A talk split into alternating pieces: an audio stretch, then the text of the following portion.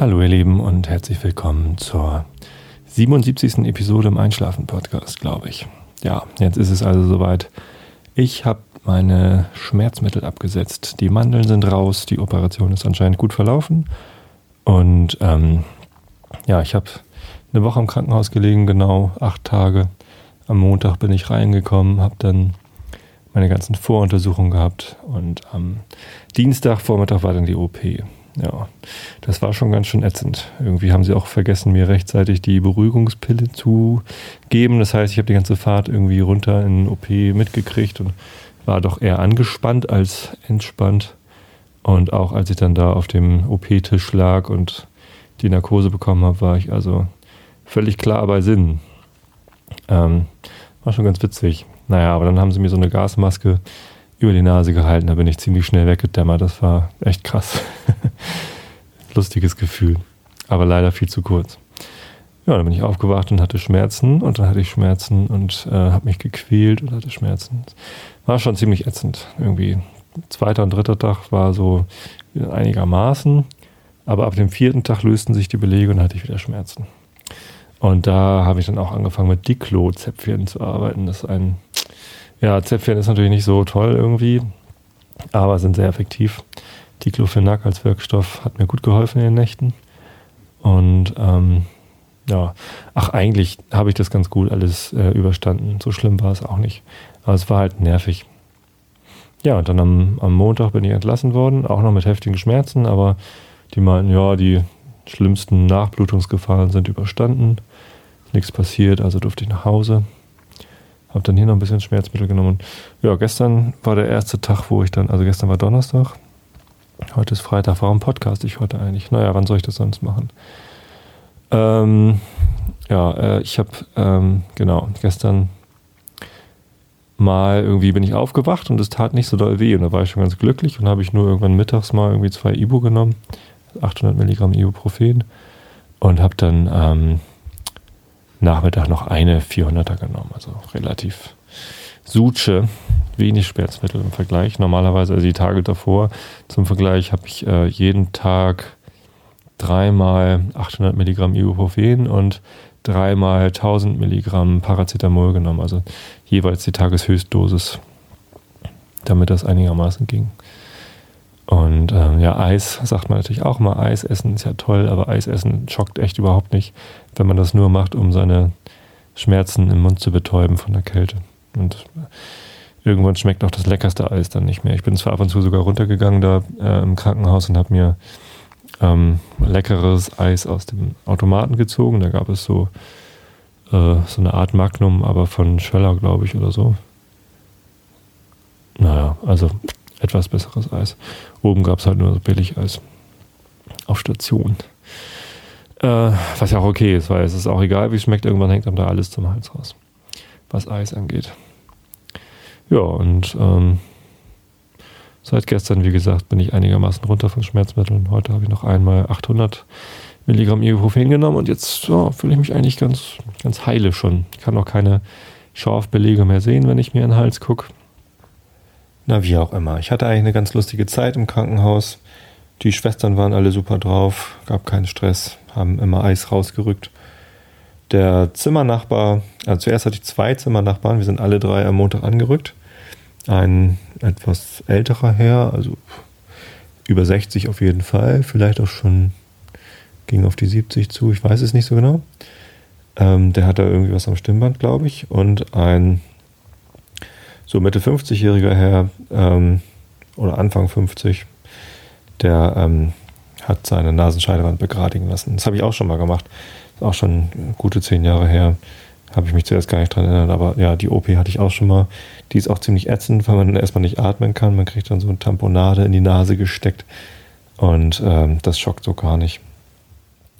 Naja, zumindest hat der ältere Herr ähm, also wir hatten alle drei am Dienstag unsere OP, so alle drei nacheinander.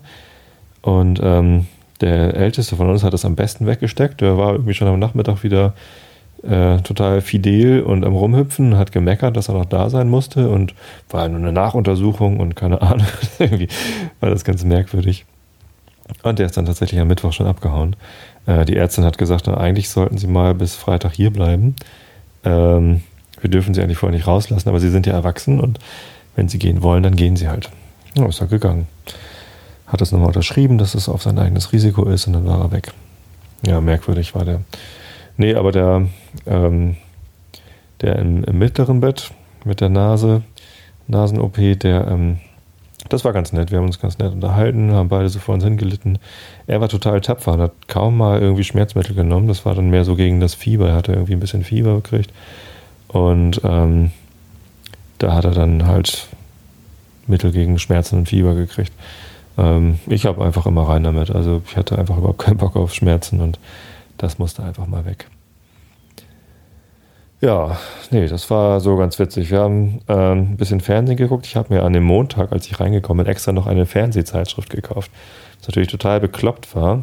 Man kann ja an dem Montag, an dem man dann Fernsehen gucken will, nicht eine Zeitung kaufen für den Montag, wo dann drin steht, was es dann gibt, sondern man muss immer so zwei Wochen vorher seine Fernsehzeitschrift kaufen. Habe ich jetzt gelernt, wusste ich vorher auch noch nicht. Ich gucke ja so wenig Fernsehen und ähm, vor allem ja, brauche ich dann auch keine Fernsehzeitschrift. Äh, und die meisten Fernsehzeitschriften halten so 14 Tage lang, also haben das Programm für 14 Tage und das sind dann aber immer die nächsten 14 Tage, also nicht die aktuellen. Ist ja auch klar, wer will schon irgendwie eine Zeitschrift kaufen, wo Sachen drin stehen, die schon teilweise falsch sind. Zumindest habe ich dann noch eine Fernsehzeitschrift gefunden, die irgendwie vier Wochen Programm hatte. Die hat 69 Cent gekostet. Das war total gut. Und ich bin echt froh, dass ich nur 69 Cent für das Fernsehprogramm ausgegeben habe, weil es sich nicht gelohnt hat. Das Einzige, was ich geguckt habe im Fernsehen, war Frauenfußball-WM. Das war auch teilweise ganz erquickend. Die meisten Spiele waren leider echt langweilig. Und ja, was soll ich sagen? Also nicht, nicht spannend und nicht gut. Also es war so pff, durchaus teilweise bemüht, aber irgendwie dann ja, wenn dann kein Pass ankommt und auch kein richtiger körperlicher Einsatz erkennbar ist und irgendwie äh, weiß man auch nicht so genau, ja, hm, was machen die da eigentlich? Ein bisschen Klassenfahrt, so sah das aus. Aber ein paar Mannschaften waren auch sehr, sehr gut. Also die Japaner haben mir sehr gut gefallen. Die spielen ja morgen gegen Deutschland im Viertelfinale. Die deutsche Mannschaft hat mir jetzt das, das letzte Spiel gegen Frankreich sehr gut gefallen. Die Franzosen haben auch mal ein sehr gutes Spiel hingelegt. USA war ähm, unter den Erwartungen geblieben. Ist ja eigentlich irgendwie das, das Land des Frauenfußballs, USA, sagt, dachte man immer so.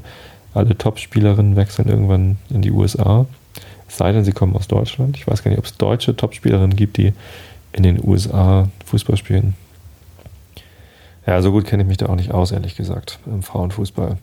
Aber na, ich interessiere mich halt für Fußball und schaue mir gern ein schönes Spiel an. Die meisten Spiele waren leider nicht schön. Aber ein paar dann eben doch. Die Mexikanerinnen haben ihr erstes Spiel sehr engagiert gespielt, das war ganz toll, da hat doch einiges funktioniert. Ähm, aber ja, in, im Endeffekt war es auch nicht wirklich überzeugend, was die geleistet haben.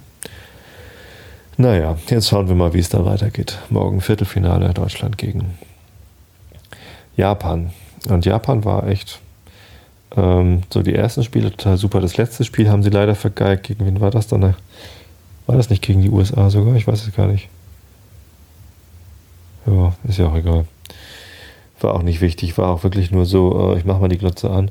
Ein ganz kleiner Röhrenfernseher hängt da oben so an der Wand und ähm, der ist tatsächlich so unscharf, also hat auch noch ein schlechtes Bild dazu, so dass man also den Spielstand und die Uhr, wie lange das noch läuft, ähm, konnte man nicht erkennen. Ich glaube, das ist ja eine Verschwörung, ehrlich gesagt. Die ganzen Fernsehsender haben sich äh, zusammengetan mit den Herstellern von großformatigen LCD-Fernsehern. Äh, und ähm, deswegen werden die Anzeigen immer kleiner. Gerade so bei Fußball- und Sportübertragungen, da werden die Einblendungen, wie viel Zeit noch läuft oder wie lange das Spiel schon läuft und wie der Spielstand ist und ob es jetzt eine Nachspielzeit gibt und so, die werden immer kleiner, immer kleiner und feiner und ähm, wenn man keinen HDTV-Receiver an einem 32 Zoll mindestens, äh, aber eigentlich lieber 42 Zoll Fernseher hat, dann kann man nichts erkennen. Also gut, wir haben jetzt einen 32 Zoll Fernseher hier zu Hause, der ist auch super. Haben wir letztes Jahr zur Fußball-Weltmeisterschaft gekauft, aus genau diesem Grund, weil ich Sorge hatte, dass ich sonst äh, Augenkrebs kriege beim Entziffern der Nachspielzeit. Und ja, es hat sich gelohnt. Und ähm, die Krankenhäuser sind noch nicht so auf Sportübertragung. Naja, ist ja auch egal. Tatort habe ich auch eingeguckt, der war so mäßig. Ja. Naja, ansonsten haben wir da ziemlich viel rumgehangen und ich habe es irgendwie nicht geschafft, mein Buch durchzulesen. Ich habe mir ein Buch mitgenommen von Peter Spork, das Schlafbuch, wo er ganz viel über das Schlafen geschrieben hat. Ich will mich auch weiterbilden zum Thema Schlafen und Einschlafen und äh, das war ganz interessant, aber ich hatte irgendwie so viel Schmerzen und dann auch Schmerzmittel, dass ich irgendwie mich nicht wirklich lange konzentrieren konnte auf geschriebenen Text. Ja, was gibt's noch zu erzählen? Ich hatte eine Produktidee, als ich irgendwie da die Diclo-Zäpfchen ähm, benutzt habe. Und zwar ähm, habe ich ja zwei kleine Kinder und ähm, für die gibt es auch so Fieberzäpfchen mit Paracetamol. Und äh, wenn Kinder krank sind, dann äh, versucht denen mal was in den Popo zu stecken. das ist also äh, ziemlich schwierig. Die haben da überhaupt keinen Bock drauf. Also ähm, verständlich. Das ist ja auch kein Spaß. Äh, aber wenn man auch noch krank ist, dann ist man auch noch schlecht drauf, weil man Schmerzen hat und dann will man sich erst recht nichts in den Popo schieben. Aber wenn man das einmal geübt hat, sich so ein Zäpfchen äh, einzuführen, dann ist das gar nicht mehr so schwierig und es muss auch nicht wirklich wehtun, sich sowas in den Popo einzuführen. Und dann habe ich gedacht, vielleicht kann man ja ähm, so Kinderzäpfchen ohne Wirkstoff entwickeln, wo halt nur diese, diese, diese Creme oder was auch immer da so ist, äh, damit Kinder üben können, sich Zäpfchen einzuführen. Ich weiß nicht, ob das wirklich eine gute Idee ist. Wahrscheinlich eher nicht. Aber dann könnte man nämlich Kindern, wenn sie gesund sind, diese Zäpfchen geben, sagen, hier, versuch dir mal das in den Popo zu stecken und wenn du es schaffst, kriegst du Gummibärchen oder was. Keine Ahnung. Ähm, und dann äh, verlieren die halt die Angst vor diesen Zäpfchen, weil sie es selber machen können und wissen, aha, wenn ich es so mache, dann tut es nicht weh. Und ab geht die Post. Kann er vielleicht abführend wirken oder, eine, Popo eincremen. Hier, genau, im Windelalter. Lovis ist jetzt drei, trägt leider immer noch Windeln. Wir arbeiten dran, dass sie langsam mal trocken wird, wird ja Zeit. Ähm, und dann haben die Kinder ab und zu mal einen wunden Popo halt von der Windel. Und da ist doch irgendwie so ein, was weiß ich, mit ein bisschen Bepanthen-Krams oder so. Könnte man doch mal machen. Also wenn zufällig ein Mensch aus der Pharmaindustrie hier zuhört, dann äh, macht mal wirkstofffreie Zäpfchen zum Üben für Kinder. Das wäre doch ein großer Spaß. Na, vielleicht auch nicht wirklich. Ja, auf solche Ideen kommt man, wenn man irgendwie zugedröhnt im Krankenhaus liegt. Vielleicht ist das auch nicht wirklich gute Idee. Naja, ähm, mein guter Freund Christian hat mich besucht im Krankenhaus und der hat mir eine Zeitschrift mitgebracht. Und zwar eine Sound and Recording. Wir machen ja zusammen Musik in einer Band, Horst Blank. Wer es also noch nicht gehört hat, da auf die Homepage gehen, da gibt es so uralte Aufnahmen von uns. Wir sind leider nicht besonders produktiv, äh, aus verschiedenen Gründen. Ähm, aber er hat mir diese Sound and Recording äh, Zeitschrift mitgebracht, weil wir ja vielleicht irgendwann dann doch mal wieder ähm, Songs schreiben und die dann fertig machen und aufnehmen wollen. Und in dieser Zeitschrift war ein Testbericht von, äh, oh, ganz schön müde, ähm, von einem äh, mobilen, äh, transportablen ähm, Aufnahmegerät, so ein Stereo-Aufnahmegerät, und zwar von Tascam. Die haben äh, zwei neue Geräte rausgebracht im äh, unteren Preissegment. Die haben da wohl gerade so einen Preiskampf mit Zoom und mit noch anderen Sachen. Und ich habe schon oft gehört, dass andere Podcaster diese Dinger benutzen, um ihre Podcasts aufzunehmen. Und ähm, also die Annik Rubens zum Beispiel benutzt so einen Zoom. Und ich wollte sowas schon immer mal haben, damit ich nicht immer dieses riesen USB-Mikrofon mit Rechner und so anhaben muss, sondern damit ich auch mal unterwegs vielleicht ein Interview machen kann oder keine Ahnung was. Und ähm, ja, da war ein Testbericht von dem DR05 und der war äußerst positiv, was die Mikrofone angeht und so weiter. Und ähm, da habe ich nochmal geguckt, es gibt das, noch das DR07 Mark II. Das DR07 gab es schon, das war wohl nicht so toll. Aber das äh, Mark II DR07 ist jetzt so ähnlich, also sehr ähnlich dem DR05 und äh, hat ähm, noch so ein paar ganz nette Zusatzfeatures, die ähm, ich mal ausprobieren wollte. Und deswegen habe ich mir jetzt eins gekauft. Ein Tascam DR07 Mark II und darüber nehme ich gerade auf. Das hat so ähm, Stereo, äh, also zwei Mikrofone, die man in XY oder in AB-Konfiguration aufstellen kann. Ich habe jetzt hier XY-Konfiguration. Ich habe leider noch kein Stativ dafür. Das hat so ein Viertelzoll Gewinde. Das ist ein bisschen schwierig. Äh, da muss ich mir mal was kaufen. Da liegt jetzt irgendwie auf der Lehne von dem Sofa, auf dem ich sitze. Und ähm, ich hoffe, es gibt nicht zu viele Nebengeräusche mit, äh, wenn ich hier so äh, gegen das Sofa komme, dann äh, habe ich eben schon rausgefunden, dann wird es ganz laut. Deswegen versuche ich mich so wenig wie möglich zu bewegen, damit ihr nicht so viele Störgeräusche habt. Aber ich glaube, die Soundqualität ist gar nicht so schlecht, oder? Könnt ihr mal sagen, ob das irgendwie vergleichbar ist mit dem großen AKG Großmembran Mono-Mikrofon, was halt direkt an den Rechner geht, oder dieses transportable Gerät. wollte ich jetzt einfach mal ausprobieren. Es ähm, genau ermöglicht mir vor allem halt mal das Ding dabei zu haben und irgendwie unterwegs ein Interview durchzuführen. Mal gucken, wie das dann klingt. Ja, außerdem ist auch noch ein Stimmgerät drin, das heißt, man kann das äh, als Stimmgerät benutzen im Bandraum, auch sehr praktisch. Und vielleicht kann ich ja auch mit der Band dann ab und zu mal damit so einen Live-Mitschnitt aus dem Bandraum machen. Ja, jetzt ist es auch schon gleich elf. Ich bin irgendwie ganz schön müde.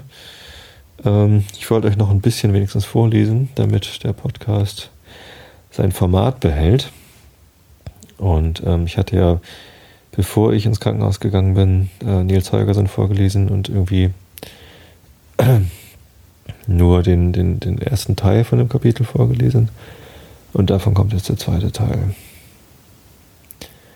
Und alle anderen Themen, die ich noch, äh, die mir noch auf dem Herzen liegen, die erzähle ich euch dann beim nächsten regulären Podcast. Das wird jetzt also hier ein, ein Sonderpodcast, ein Holla, Hurra, Hurra, Tobi ist wieder gesund Podcast. Also ich hoffe, ihr freut euch auch, dass ich wieder da bin. Ich freue mich übrigens ganz toll. Äh, nicht nur, dass ich wieder gesund bin, sondern dass ihr auch so treu seid. Ähm, ich habe natürlich zwischendurch auch immer mal geguckt und es ist immer noch regelmäßig Traffic auf meiner Homepage einschlafen-podcast.de und die ganzen Abonnenten, die ich gesammelt habe über den Feed, das sagt mir auch Feedburner, also äh, iTunes-Abonnenten, die sind auch alle da geblieben, sind sogar ein paar mehr geworden. Ich war letztens erst mal über 300 Abonnenten. Also freut mich, dass ich weiterhin äh, so viele treue Hörer habe. Also danke, dass ihr dabei geblieben seid, auch wenn es jetzt zwei Wochen Pause gab. Aber wie gesagt, die Mandeln mussten raus. Und jetzt, ähm, bevor ich einschlafe, lese ich euch was vor zum Einschlafen. Also macht es euch gemütlich, legt euch hin. Macht die Augen zu. Und äh, zugehört. Die Stadt auf dem Meeresgrund. Genau bei dem Bild hatte ich aufgehört. Der Junge hatte sich warm und müde gelaufen. Er dachte, er habe nun so ziemlich das Merkwürdigste von der Stadt gesehen und ging deshalb etwas langsamer weiter. Die Straße, in die er eben eingebogen war, das war gewiss die, wo die Stadtbewohner ihre prächtigen Kleider kauften. Die Leute drängten sich vor den kleinen Läden, wo die Kaufleute an ihren Tischen, auf ihren Tischen starre, geblümte Seidenstoffe, dicken Goldbrokat, schillernden Samt, leichte, flockig gewobene seidene Tücher und spinnwebdünne Spitzen ausbreiteten. Vorher, als der Junge so rasch gelaufen war, hatte niemand auf ihn acht gegeben. Die Leute hatten gewiss geglaubt, es springe nur eine graue Ratte vorbei. Aber jetzt, wo er ganz langsam durch die Straßen dahinwandelte, gewahrte ihn einer der Kaufleute, und sogleich begann er ihm zu winken. Der Junge wurde zuerst ängstlich und wollte davonlaufen, aber der Kaufmann winkte ihm nur, lachte ihm zu und breitete ein herrliches Stück, ein herrliches Stück Seidensamt auf dem Tische aus, als ob er ihn damit herbeilocken wollte. Der Junge schüttelte den Kopf. Ich werde in meinem ganzen Leben nicht so reich sein, um auch nur einen Meter von diesem Stoff kaufen zu können, dachte er. Aber jetzt hatte man ihn die ganze Straße entlang von jedem Laden aus bemerkt. Wohin er auch sah, überall stand ein Krämer und winkte ihm. Sie ließen ihre reichen Kunden stehen und dachten nur noch an ihn. Er sah, wie sie in den verstecktesten Winkel des Ladens liefen, um das Beste, was sie zu verkaufen hatten, hervorzuholen, und wie ihnen, während sie es auf den Tisch legten, vor Hast und Eifer die Hände zitterten. Als der Junge nicht anhielt, sondern weiterging, sprang einer der Kaufleute über seinen Tisch weg, hielt ihn fest und breitete Silberbrokat in allen Farben, schillernde gewebte Tapeten vor ihm aus. Der Junge konnte nicht anders, als den guten Mann auslachen. Er hätte ihm doch ansehen müssen, dass ein so armer Schlucker wie er keine solchen Waren kaufen konnte. Er blieb stehen und streckte dem Krämer seine beiden leeren Hände hin, um den Leuten zu zeigen, dass er nichts besaß und dass sie ihn in Ruhe lassen sollten. Da hob der Kaufmann einen Finger auf, nickte ihm. Ach, Entschuldigung, ich bin noch richtig müde gerade. Ähm, da hob der Kaufmann einen Finger auf, nickte ihm zu und schob ihm den ganzen Haufen von herrlichen Waren hin. Kann er meinen, er wolle dies alles für ein einziges Geldstück verkaufen? fragte sich Däumling. Der Kaufmann zog ein kleines, abgegriffenes, schlechtes Geldstück heraus, das geringste, das es überhaupt gibt, und hielt es dem Däumling hin. Und in seinem Eifer zu verkaufen, legte er noch zwei große silberne Becher auf den Haufen. Da begann der Junge in seinen Taschen zu suchen. Er wusste zwar wohl, dass er nicht einen einzigen roten Heller besaß, aber unwillkürlich sah er doch nach. All die anderen Kaufleute sahen eifrig zu, wie der Handel ablaufen würde, und als sie den Jungen in seinen Taschen suchen sahen, sprangen sie über ihre Tische, ergriffen so viel Gold und Silberschmuck, als ihre Hände zu fassen vermochten, und boten es ihm an. Und alle machten ihm Zeichen, dass sie als Bezahlung nichts weiter verlangten als einen einzigen Heller. Aber der Junge drehte seine Westen- und Hosentasche um und um. Er besaß nichts, gar nichts. Da traten alle diesen stattlichen Kaufleuten, die doch so viel reicher waren als er, die Tränen in die Augen, und der Junge fühlte sich seltsam bewegt, denn sie sahen gar so ängstlich aus. Er besann sich, ob er ihnen denn nicht auf irgendeine Weise helfen könnte, und da fiel ihm plötzlich die grünspanige Kupfermünze ein, die er vorhin am Strand gesehen hatte. Sofort lief er in größter Eile die Straße hinunter. Und er hatte Glück, denn er kam an dasselbe Tor, durch das er zuerst gegangen war. Er stürzte hinaus und suchte nach der Kupfermünze, die vorhin hier gelegen hatte. Und richtig, da lag sie. Aber als er sie aufgehoben hatte und mit ihr in die Stadt zurückeilen wollte, sah er nur noch das Meer vor sich. Keine Stadtmauer, kein Tor, kein Wächter, keine Straßen, keine Häuser waren mehr zu sehen, nichts, nichts als das Meer. Unwillkürlich traten dem Jungen die Tränen in die Augen. Von Anfang an hatte er ja alles, was er gesehen hatte, für eine Gesichtstäuschung gehalten, aber nachher hatte er dies ganz vergessen und nur noch daran gedacht, wie schön alles sei. Und jetzt, wo die Stadt verschwunden war, fühlte er sich aufs tiefste betrübt. In demselben Augenblick erwachte Herr Ermenrich und ging zu Däumling hin. Aber der Junge hörte ihn nicht, und der Storch musste ihn mit dem Schnabel anstoßen, um sich bemerklich zu machen.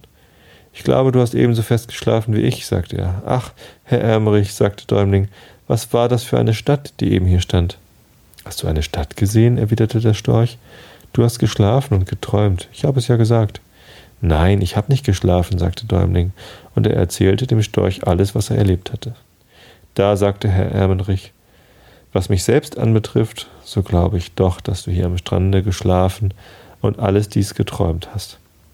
Aber ich will dir nicht verschweigen, dass Bataki, der Rabe, der der gelehrteste von allen Vögeln ist, mir einmal erzählt hat, hier habe einst eine Stadt gestanden, namens Vineta.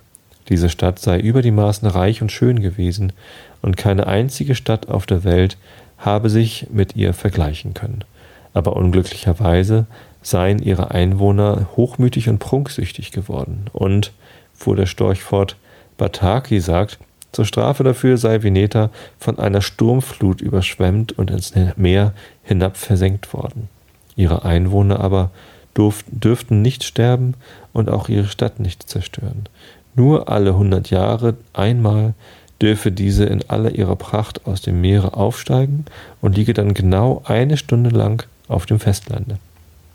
Ja, das muss wahr sein, sagte Däumling, denn ich habe sie gesehen. Aber wenn die Stadt die Stunde vor, äh, aber wenn die Stunde vorübergegangen und es während dieser Zeit niemand in Veneta gelungen sei, irgendetwas an ein lebendiges Wesen zu verkaufen, dann versinke die Stadt wieder ins Meer. Wenn du, Däumling, auch nur ein einziges noch so ärmliches Geldstück gehabt hättest, um den Kaufmann zu bezahlen, dann hätte Veneta am Strande liegen bleiben dürfen, und deren Menschen hätten wie andere Menschen leben und sterben dürfen. Ach, Herr Ermenrich, sagte der Junge, jetzt weiß ich, warum Sie mitten in der Nacht gekommen sind und mich geholt haben. Sie glaubten, ich könne die alte Stadt retten. Ach, Herr Ermenrich, ich bin tief betrübt, dass es mir nicht gelungen ist. Er verbarg sein Gesicht in den Händen und weinte. Und man hätte kaum sagen können, welcher von den beiden betrübter aussah, der Junge oder Herr Ermenrich. So, das war der Nils Holgersson für heute. Ich werde mich jetzt schön ins Bett legen und schlafen. Ich hoffe, ihr schlaft schon.